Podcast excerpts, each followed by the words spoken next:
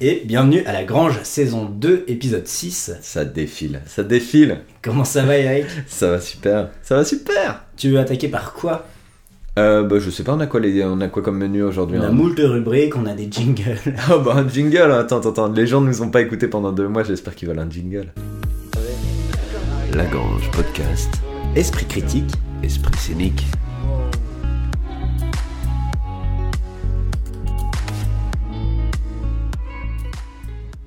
Et je vous l'avais euh, promis pendant le confinement, j'ai eu le temps de faire une rubrique âpre et douloureuse. Probablement la pire rubrique qu'Eric entendra de, de toute sa vie. Non, non, j'ai déjà entendu moult rubriques. Là, ça, ça va être dur. que j'ai moi-même écrites d'ailleurs. Mais là, ça, ça va vraiment, ça va être sanglant et je pense que voilà, c'est important de savoir sortir de sa zone de confort. Donc, Vas-y, on va. Amis insomniaques, bonsoir. Aujourd'hui, on, on va parler de statistiques. Alors, vous le savez, la Grange Podcast, euh, on- à la Grange Podcast, on essaye d'instiller un peu tous les jours euh, un peu d'esprit critique dans, dans, dans, dans nos mornes vies, quoi. Et à mon sens, c'est- difficile euh, de, sans faire un cours, un cours d'épistémologie, c'est difficile de, de faire de l'esprit critique sans, sans avoir de méthode scientifique. Et, euh, Eric le sait bien, la méthode scientifique nécessite la mise en place d'expériences qui, elles, nécessitent très très très très très souvent l'utilisation de statistiques, que ce soit en géologie, en marketing, en chimie organique, en économie, en sociologie, j'en passe, et encore des plus plus chiantes. Non, mais moi souvent en géologie, j'utilise euh, les statistiques. Eh ben, t'as bien raison. Pour compter les cailloux sur la plage. Et ben dans tout ce bazar, les statistiques, c'est un peu le ciment qui sert à lier les briques de notre connaissance. Et à la manière du vrai ciment, c'est plutôt dégueulasse. Enfin, Eric, toi qui as déjà probablement mangé du ciment, tu peux peut-être me, me confirmer. Un- Bah, vu que c'est composé de sable, euh, ça croque bien sous la dent. Exactement, c'est dégueulasse, mais c'est indispensable. Indispensable. pas d'en manger, hein, mais pour tenir vos briques. Et aujourd'hui, on va parler d'un truc primordial en statistique fréquentiste, le risque alpha. Donc rassurez-vous, je vais quand même simplifier un maximum histoire de pas trop vous faire saigner du nez. Je vais donc dire des choses un peu incorrectes ou du moins imprécises et bien sûr les plus acharnés d'entre vous pourront largement creuser le sujet en se délectant des sources en description. Ah, Ils en ont de la chance. Et oui, vous allez vous régaler. Donc le risque alpha, euh, c'est en statistique le risque a priori de rejeter à tort l'hypothèse nulle. Alors je donnerai un exemple concret un peu plus tard pour vous expliquer, pour, pour vous, mettre en pratique euh, Mhm. toutes ces notions. Pour simplifier, quitte à perdre en précision, c'est euh, une, probabi- une probabilité que l'on fixe avant de faire une étude qui détermine le risque de se tromper si notre étude elle manque quelque chose. D'accord. Voilà, c'est un risque qui est un peu... euh, Donc tu peux, tu peux dire, genre il y a 0,4% de chance que cette étude soit fausse. voilà, si elle montre un résultat. Si, d'accord. Et en fait, souvent, ce risque, il est fixé à 5%. Alors, Ouais. comme ça, 5%, tu dis que c'est pas énorme. Mais en fait, c'est énorme parce que en fixant un seuil comme ça, mathématiquement, de façon inexorable, il, va y avoir une étude sur 20, donc 5% des études qui retrouvent un résultat qui vont être fausses de toute la, litté- de toute la littérature scientifique. Et ça, c'est dans, c'est dans, ça serait dans le cas parfait où l'étude, elle aurait un protocole béton sans, un- sans aucun autre biais, en fait. Et d'où ça sort les 5% En gros, pour calculer un, pour calculer un, pour Ouais. trouver ton résultat, tu peux le prouver que de, tu peux jamais le prouver à 100%. D'accord. En gros, pour prouver un résultat à 100%, il faudrait faire un- une étude sur absolument toute une population. Ah bah oui, Voilà. bien sûr, je suis con. Bah oui. oui, Donc oui. c'est des statistiques, tu vois. Et en gros, pour. Mais c'est pareil avec la loi de Poisson quand tu décides qu'elle est à 0, quelque chose, Eh ben, 96 ou un truc comme ça. pas du tout, Ok. euh, parce que je- en fait, je ne suis pas statisticien, mais probablement, en gros, tu, tu dois Ouais. fixer un risque si tu. C'est ça. Mais moi, il y a le. Euh, le j'avais- poisson de mémoire, c'est la loi des événements rares. C'est ça, moi j'avais ça en fait comme, euh, comme souvenir quand je calculais par exemple, euh, je devais avoir un stock et pour pas que ce stock tombe à zéro, et ben j'avais, euh, je faisais un calcul qui me faisait que 96% du temps, Voilà. via une loi de Eh ben, poisson, exactement. et ben il tombe pas à zéro, mais Eh il ben, y avait donc un là- risque de 4% qu'on- que voilà, ça tombe et à zéro. bah, voilà. Alors, si le risque est fixé a priori, c'est un risque alpha de 4%, ce qui est bizarre. Souvent, c'est 5%, mais bref. Euh, Mais je voyais que plus je me rapprochais de 100%, plus ça, demandait un stock Exactement. énorme et qui coûtait extra- peux- extrêmement cher, donc fallait essayer de trouver. Je vais en parler plus tard, mais exactement, plus tu euh, diminues ton risque alpha, plus tu augmentes ton risque bêta. Voilà. Mais euh, donc 5%, et donc de manière générale, il y, y aurait 5% d'études qui seraient mathématiquement, mathématiquement fausses Mais en fait, s'il n'y avait aucun biais. Ah, d'accord, on sent que les variables sont biaisées quoi. Et, alors les, les variables, Ouais, les protocoles, protocole. tout. Et en fait, des biais méthodologiques, il en existe, mais vraiment. Tu vois, tu vois le nombre de sketchs de Roland McDan qui sont pas drôles? Eh ben, il y a encore plus de biais que ça. C'est vraiment. Donc- dégueulasse. Donc un dégueulasse. podcast de 3 heures ne suffirait même pas à les lister. Je vais juste euh, aujourd'hui souligner un biais qui s'appelle le biais de publication qui fait qu'en plus, de manière générale, on a tendance à plus publier les études qui montrent quelque chose. D'accord. Euh, Les, les- les chercheurs, quand leur étude ne montre rien, ils ont tendance à, la- à même pas Ah la publier. Bah. Donc ça, ça augmente encore plus le nombre de- d'études qui sont fausses. Alors, pour les plus férus de sciences, le risque alpha, c'est différent du petit p. Donc si, comme moi, votre vie, elle est terne, elle est morne, elle est nulle, et que votre seule consolation vient du fait de lire des études scientifiques, vous avez déjà dû voir passer la notion de valeur p. Et ce fameux petit p, bah, ce n'est pas un risque d'erreur, mais c'est la probabilité, Ouais. sous l'hypothèse nulle, d'observer des résultats au moins aussi extrêmes que ceux observés. Donc c'est malheureusement pas la probabilité que l'étude soit vraie, malgré ce qu'on peut lire malheureusement dans pas mal de journaux, euh, pas de, enfin, entre guillemets vulgarisation scientifique, mais méfiez-vous, euh, en, en- voilà, en France on n'est pas très très bon pour ça.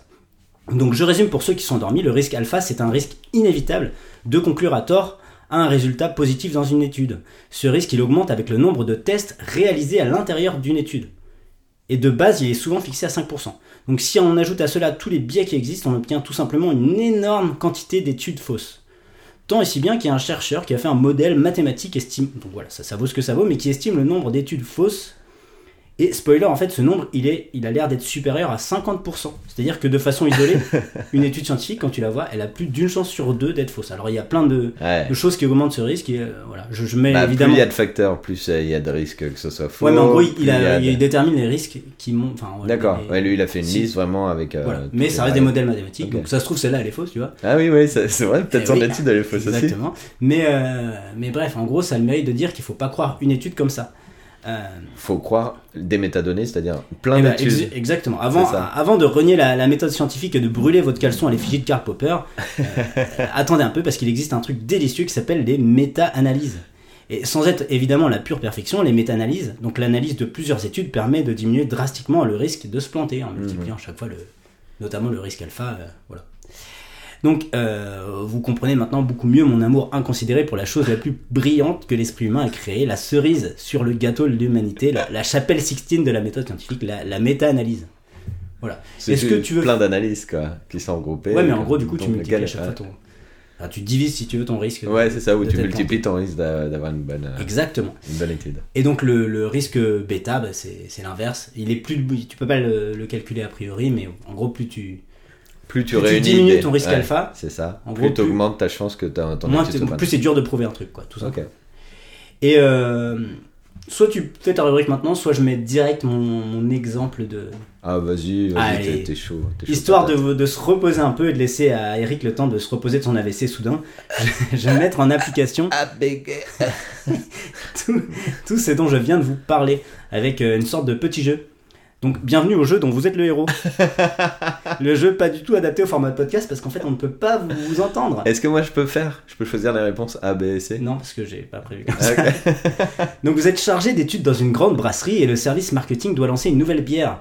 Donc ils vous demandent s'ils doivent axer leur pub plutôt sur les mecs qui s'appellent Eric ou plutôt sur les mecs qui s'appellent Adrien. En gros ils vous demandent qui boit le plus de bignews entre les Eric et les Adrien. Alors l'idéal bien sûr comme toutes les études ça serait d'avoir des données sur l'ensemble des Adrien et l'ensemble des Eric. En pratique c'est un peu compliqué d'analyser les données de- du monde entier, comment tu les Mm. contactes, comment enfin tu vois c'est dur. C'est souvent même impossible. Donc on va donc choisir un échantillon, un nombre restreint d'Adrien et d'Eric, que l'on espère représentatif des populations totales. J'espère Total- qu'ils vont pas nous prendre nous. Spoiler Pour minimiser le biais de recrutement, donc pour que l'échantillon soit bien représentatif de toute la population, il faut que les sujets soient tirés aléatoirement euh, au sort. quoi. Si vous prenez 100 Eric dans une école maternelle et 100 Adrien recrutés au PMU du coin, ben, il y a des risques que vous Alors, biaisez. Déjà, t'as plus de chances de l'inverse. Ça, je ne sais pas, je, je ne Non, présente non, pas. parce que et des Eric, ils ont tous 50 piges. donc, euh, tu vas forcément trouver plus de Eric au PMU. Bref, pour les bienfaits de la narration, on va dire que vous avez réussi à recruter aisément 100 Eric et 100 Adrien. Et euh, par la suite, il faut. euh, qui, qui sont représentatifs de. T'imagines une armée de 100 Eric et 100 Adrien C'est le rêve, quoi. Et par la suite, il faut choisir un risque d'e- d'erreur. Et dans notre cas, on va se fixer un risque alpha de 5% classicos. Pour rappel, donc ça veut dire que si on trouve une différence de consommation de bière entre les deux groupes, on a 5% de dire. De, si on le trouve, c'est on a 5% de chance que ce risque, ce, pardon, que ce, Ce résultat, résultat soit soit faux. Exactement, une fausse différence due uniquement au hasard, ce qu'on appelle en termes techniques des fluctuations d'échantillonnage. Donc vous pouvez très bien choisir un risque à 1%, voire moins, mais en fait ça diminue considérablement vos chances de trouver une différence entre les deux groupes quand bien même cette différence elle existe en fait. En termes techniques, c'est ce que je te parlais, c'est le risque bêta. Ok. L'hypothèse H0 dans, dans, dans cette étude, c'est les Adriens et les Eric boivent autant de bière par semaine les uns que les autres. Ce qui paraît logique. L'hypothèse nulle, c'est ça, c'est égalité entre les deux groupes. Mm. Et l'hypothèse H1, il existe une différence de consommation de bière entre les Adriens et les Eric. Tu noteras que c'est pas un qui boit plus que l'autre. Non, non, c'est le voilà. ouais. Il y a Il une différence, différence. et par défaut, tu prends le groupe qui boit le plus pour dire bah, c'est celui-là qui boit le plus. Bref. Vous Deux avez hypothèses de base euh, correctes. Voilà, mais c'est souvent ça dans les études euh, scientifiques. Bref, vous avez réussi à avoir votre échantillon que l'on suppose vraiment euh, représentatif et vous obtenez une moyenne de litres de bière par semaine de 3,16 chez l'Adrien versus 4,14 chez les Eric.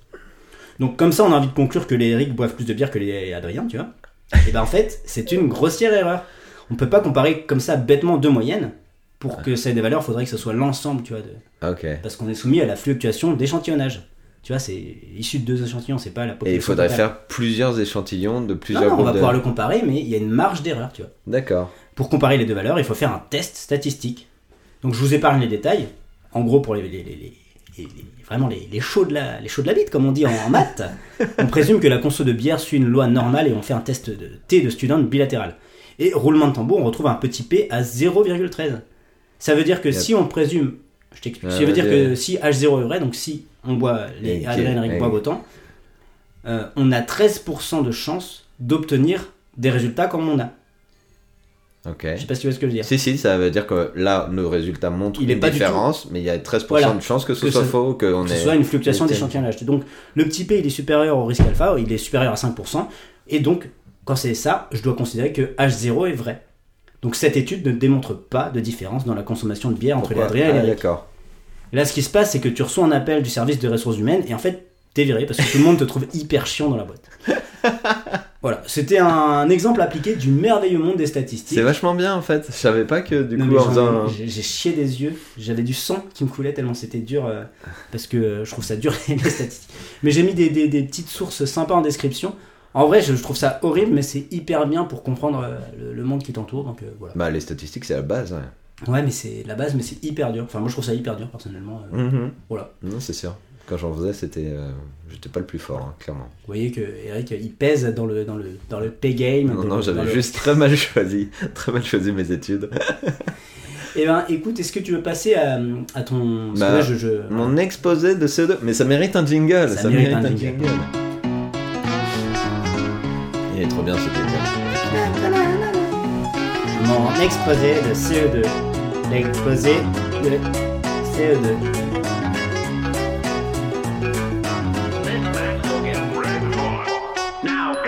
Mon exposé de CE2.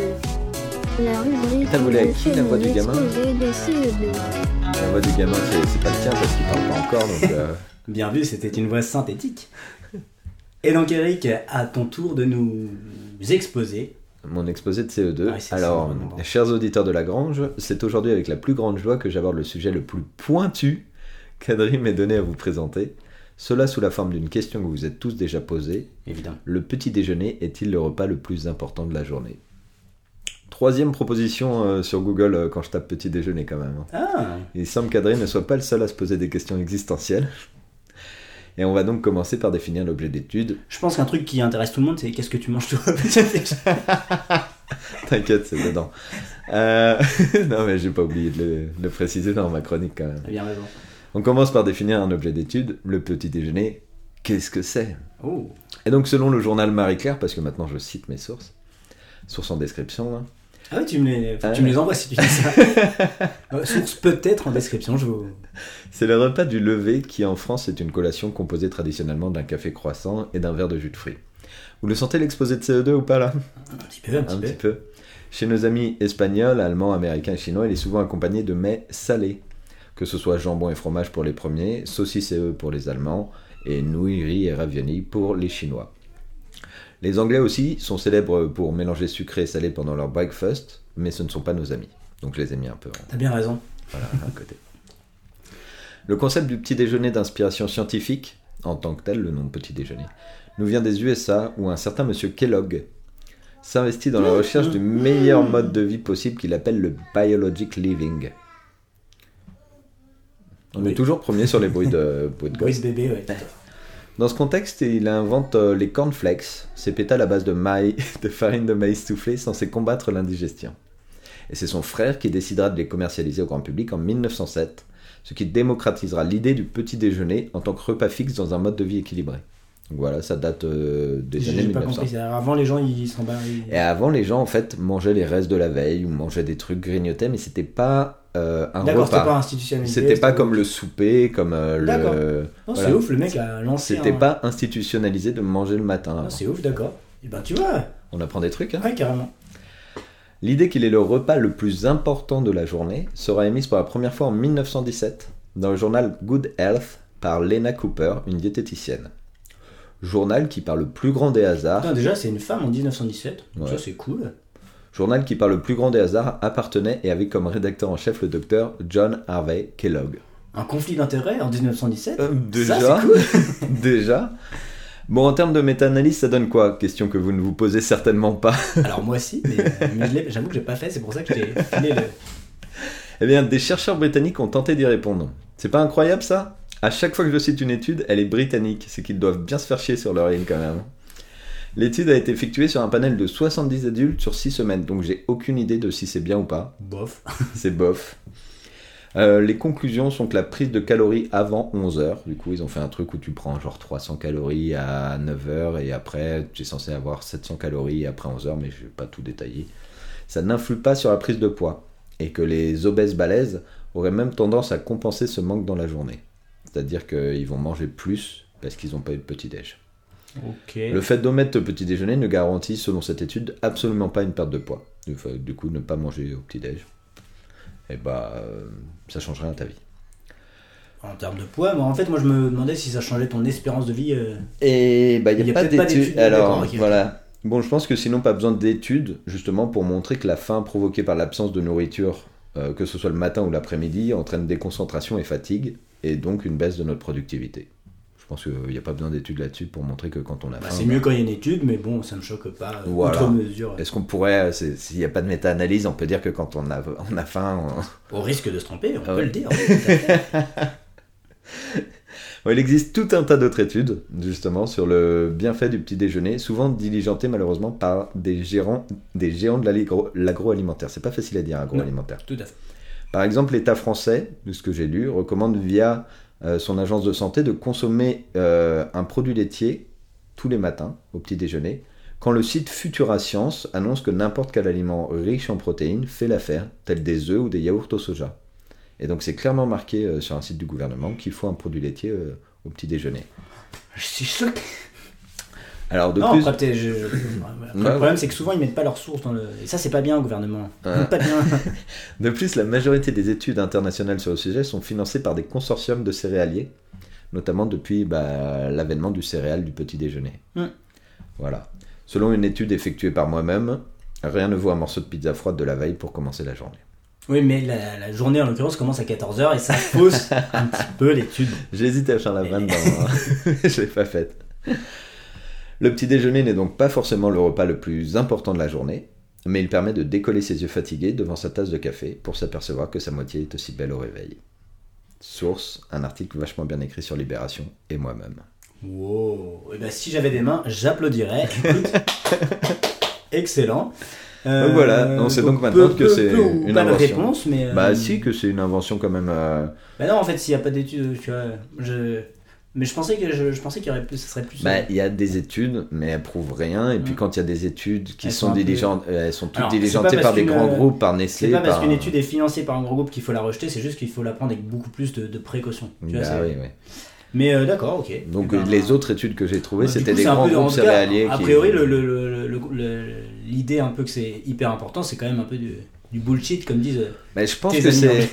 Ouais, mais il y a, il y a ça et aussi le fait que. Ils ont euh, sorti ça de leur cul, clairement, ils ont pas de. il y a- oui, oui, ça, de base c'était vraiment pour vendre des cornflakes, mais je pense que ça a été repris par les professeurs d'école en général parce que un enfant qui a mangé va être plus concentré qu'un enfant qui crève la dalle le matin. Ouais, mais moi je laisserais peut-être, tu vois. Après, euh, je ne suis pas professeur, mais tu vois, c'est peut-être plus agréable quand ils sont en train de mourir. Qu'ils sont plus calmes. Je ne sais pas. Bonne- Eh bonne oui, mais pour avoir l'intention de son élève, c'est quand même mieux qu'il ait le ventre plein. Donc je pense que, que, si c'est pour ça que ça a tu été voudrais pas plutôt être tranquille que apprendre à presque. Bon, la, la- la question, le débat reste ouvert. Très bien. Et ben écoute, un bel exposé. Euh, je pense que les gens ont appris plein de trucs.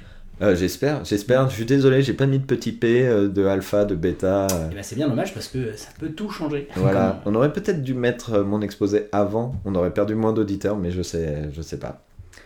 On est à combien Et de ben temps? on est à 20 minutes. Est-ce que vous, bah, c'est pas mal hein, comme de mettre euh, 30 minutes d'exposé. Ouais. Enfin de, de podcast. Et ben écoute, Je propose fan. de passer à mon exposé à moi.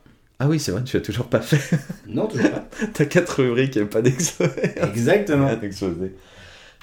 Donc, euh, et ben go. Je mets même pas de jingle. Je suis comme Non, ça. non, non, jingle, ça va. Attends, on est connus dans le monde du podcast pour notre jingle. C'est vrai. Des gens nous écrivent de Taïwan pour notre jingle. Vous les trouvez où? Comment vous faites? De l'or.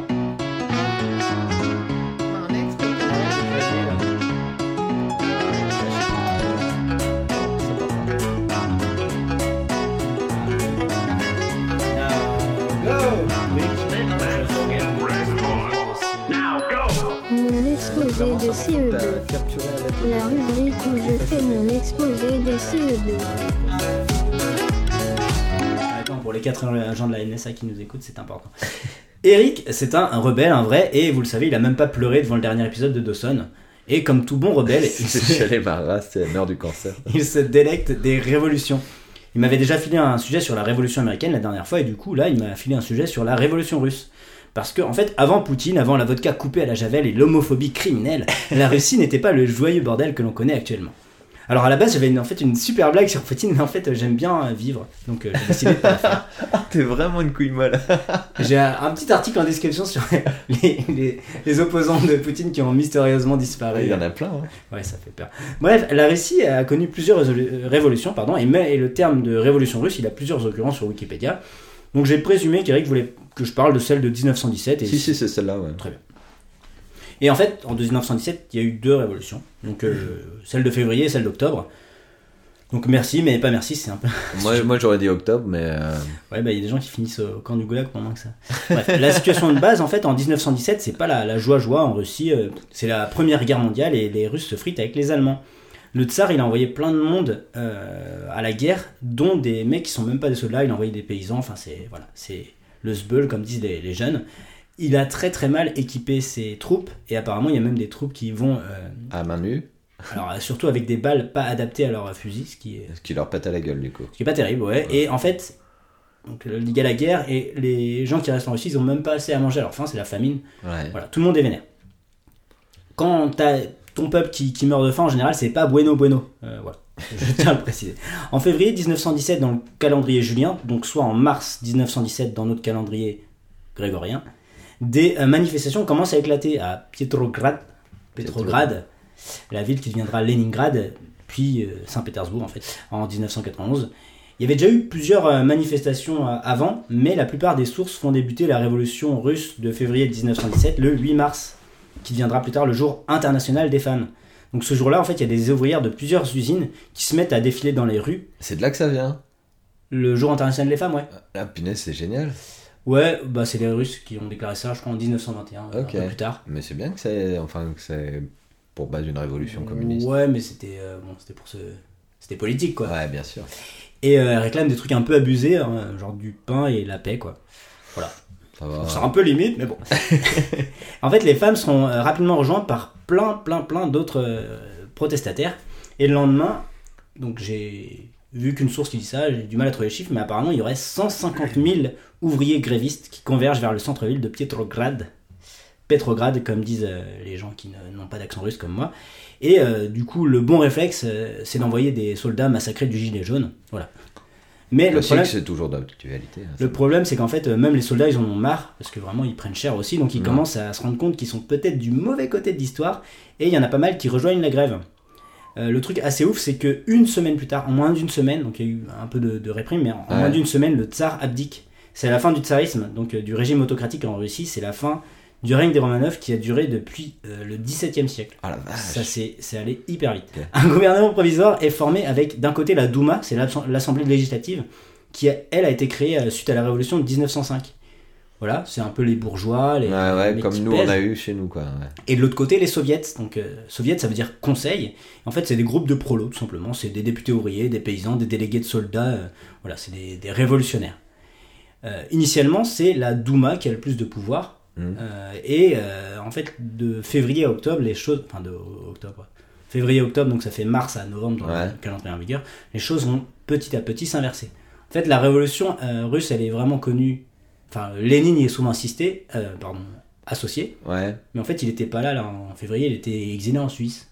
d'accord. Donc là, il voit que le, vent tourne pour ouais. lui, ouais. Et donc, euh, suite à l'abdication du, du tsar, il se ramène. Et euh, donc, son parti bah, s'appelle les bolcheviks. Et, euh, et il décide de, de- d'un peu d'attiser le, le feu et de dire bah, regardez, euh, le gouvernement provisoire, c'est un peu des enculés. parce que de leur côté, le gouvernement provisoire ont eu la bonne idée de continuer la guerre Ah oui, bah ouais. ce qui était une des revendications principales. Donc, euh, je la fais assez courte, en gros, entre, oct- entre pardon, février et octobre de- du calendrier julien, il y a d'un côté les, les- les nobles qui, qui mettent à mal les bolcheviks, qui les virent, qui les emprisonnent, et puis bah, du coup, en réaction, tout le monde qui, qui Qui commence à avoir, la sympathie. ouais. de...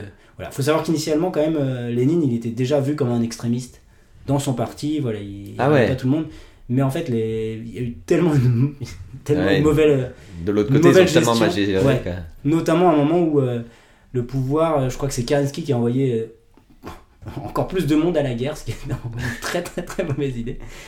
Et du coup, euh, en octobre, donc en novembre 1917, Lénine a réussi à, à motiver les gens à mener un coup d'État. D'accord, et à renverser la Douma. Ouais, mais le truc c'est qu'en fait, il y a donc ils ont voté dans le parti bolchevique. Ceux qui n'étaient pas d'accord, il n'y en avait que deux. On fait fuiter dans les journaux. Donc tout le monde le savait, mais personne n'a rien fait tellement les gens détestaient le pouvoir en place. Ah ouais, d'accord. En fait, la- contrairement à ce qu'on pense, la prise de pouvoir, elle s'est faite, mais genre dans le calme le plus total, il y a eu six morts. C'est ridicule. Ouais, ouais, vraiment. euh, en gros, tous les soldats étaient passés euh, du côté des révolutionnaires. Tout le monde, euh, plus personne n'en avait rien à foutre du gouvernement provisoire. Donc voilà, il prend le pouvoir. Et voilà, ça, ça a été très peu sanglant. Même au total, il y a eu plusieurs. Sur les deux révolutions, il y a eu que quelques centaines de, de morts, ce qui est quand même économe ouais, en termes pour- de morts. Pour un pays aussi grand que la Russie, c'est sûr. Exactement. Alors, euh, par contre, ils ont pris trop cher avec la guerre, évidemment. Ouais. Et voilà, c'est comme ça que s'achèvent révolu- les révolutions russes de 1917, qui sont un événement majeur bah, de l'histoire, parce que ça a mis, la, mis fin au tsarisme en Russie, ça a abouti à la création du tout premier régime communiste au monde, Mhm. et ça a lancé les bases pour la guerre froide entre les, les États-Unis et la Russie.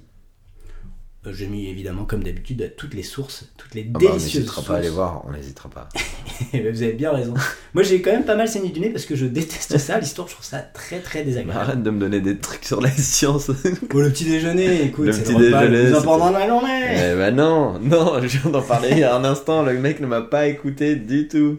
Est-ce que t'as une euh, conclusion ou on met un petit jingle de fin, tranquille? Non, je sais pas, tu veux qu'on parle de la vie tous les jours? Eh ben, mettons un petit jingle, on voit ce qui se passe. ouais, voilà.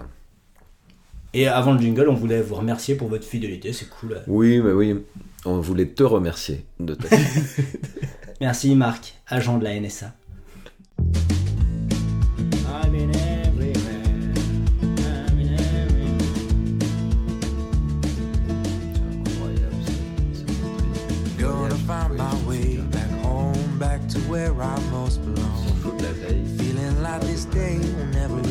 J'ai pas envie de te laisser pousser le mulet. Heading about the place I roam, never feeling quite my own. Somehow get the feeling I don't fit in, but I know that I'll be coming, coming home to you. And you know that I'll be driving, driving home to you. 30,000 miles seems far to a man who hasn't fallen quite as hard as I did for you. But it seems with every step I make was a road that I was bound to take for a journey to wind up here with you, my home sweet home.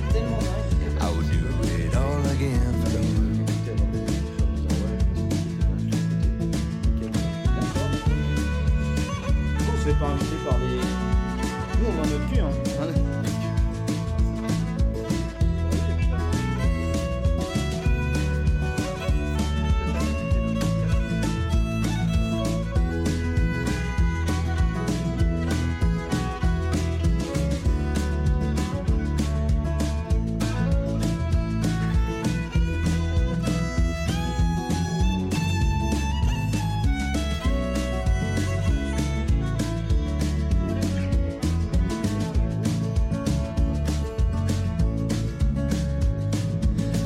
30,000 miles seems far to a man who hasn't fallen quite as hard as I did for you.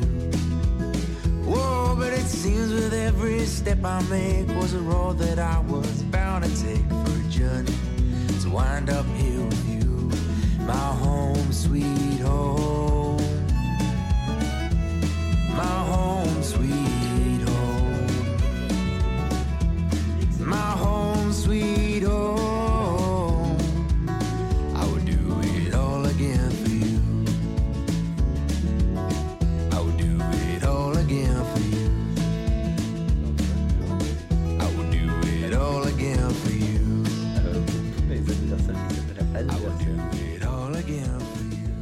La nouvelle chanson d'anniversaire après euh, Patrick Sébastien, vraiment elle passe devant. Quoi. Plus, on avait parlé du nouvel album de Patrick Sébastien? Euh, non, on n'en avait pas parlé. D'accord. Mais il y a peut-être une raison à ça. Non, il est super bien. Euh, Je suis étonné de pas en avoir parlé. Euh, Si tu m'en as parlé à moi, mais t'en as pas parlé dans et l'émission. ben, et ben la vraie bonne nouvelle, c'est qu'il a fait un album en 2019, euh, un album sérieux pour une fois, et euh, en fait il a vraiment du talent. Je suis, euh, enfin, moi j'ai- j'aime bien, de, je le trouve sympathique, je le trouve, je trouve qu'il transpire l'honnêteté, mais pour le Parce coup, que c'est ton oncle, mais s'il n'était pas de ta famille. ce serait un peu plus clair si c'était le cas. Mais non, vraiment, euh, il, a, Ça pourrait être mon oncle, contre. ça pourrait grave être ton nom. Vas-y, fais ton, émission, ton imitation. Allez les enfants, on va faire tourner la serviette. Allez Et ben voilà, imaginez ça, mais en sérieux. En fait, c'est difficile, mais euh, son, son- non, vraiment, son Ouais, c'est vrai, mais j'ai écouté sa chanson, c'était quoi sa chanson Euh, voilà, Petit? petit, voilà. Eh ben, j'écoutais ça et, euh, et on m'a dit, pendant que je l'écoutais, on m'a dit que c'était un, quand même un peu. Larmoyant, non non, pas larmoyant, mais que c'était un peu. euh, quand, en- quand tu dis des vérités vraies, enfin, tu balances des vérités, quoi. Des trucs un peu bateaux, un peu. D'accord, bah en tout cas, je trouve euh, J'ai vraiment. pas, le- j'ai pas le Mais terme. en fait, le truc euh, à la fin, c'est qu'il dit que lui, il fait. oh, il a rien fait de tout ça. C'est ça que j'ai trouvé cool en fait. Ah ouais Il fait, bah faut faire ça, ça, ça. Oh, moi j'ai rien fait de tout ça, je suis un peu un, je suis un peu un enculé, tu vois, et euh, c'est cool. moi je trouve ça pue l'honnêteté. euh. Ah, il le dit à la fin de la chanson Ouais, ouais, ouais, je, j'ai. Ouais. Moi, j'ai écouté ça bourré parce que clairement, je pouvais pas écouter Patrick Et bah, Sébastien Saul, mais. étonnant, étonnant, euh, étonnant. Hmm. J'ai trouvé ça euh, pas mal. euh, Donc même- voilà nos conseils Eva Queen, Jules et Patrick Sébastien. N'hésitez pas à Lagrange Podcast pour tout conseil Ben, musical. Jul, je le bâche pas mal, mais euh, je trouve ça vraiment pas pire, enfin même mieux que Soprano par exemple. tu vois.